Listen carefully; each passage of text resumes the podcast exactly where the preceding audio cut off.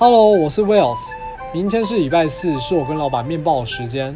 通常在这种时间的前一个晚上，我会有点小紧张。不过今天我想要来跟大家分享几个面报的小技巧，尤其当你老板个性是脾气暴躁、喜怒无常这种人。第一个小技巧是写下你想讲的话。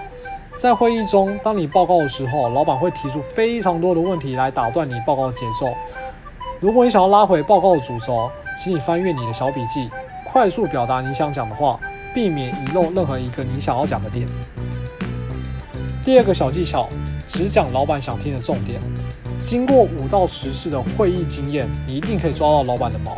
所以，当你发表自己的言论的时候，请你毫不犹豫把这些重点讲出来。这样可以让会议的时间快速的缩短，也让他觉得，也让大家觉得说，今天这个会议非常的有效率。第三个小技巧是，只报喜不报忧，尤其在会议的一开始的时候，因为你老板个性是一个喜怒无常，当他听到这种鸡毛蒜皮的小事，肯定心情不是太好。所以只报喜，先帮你老板打一剂强心针，后续的会议才会进行的更顺利。以上是我在面报的时候会使用的一些小技巧。那希望大家在工作啊有需要面报到老板的时候，这些小技巧对你会有帮助。谢谢大家。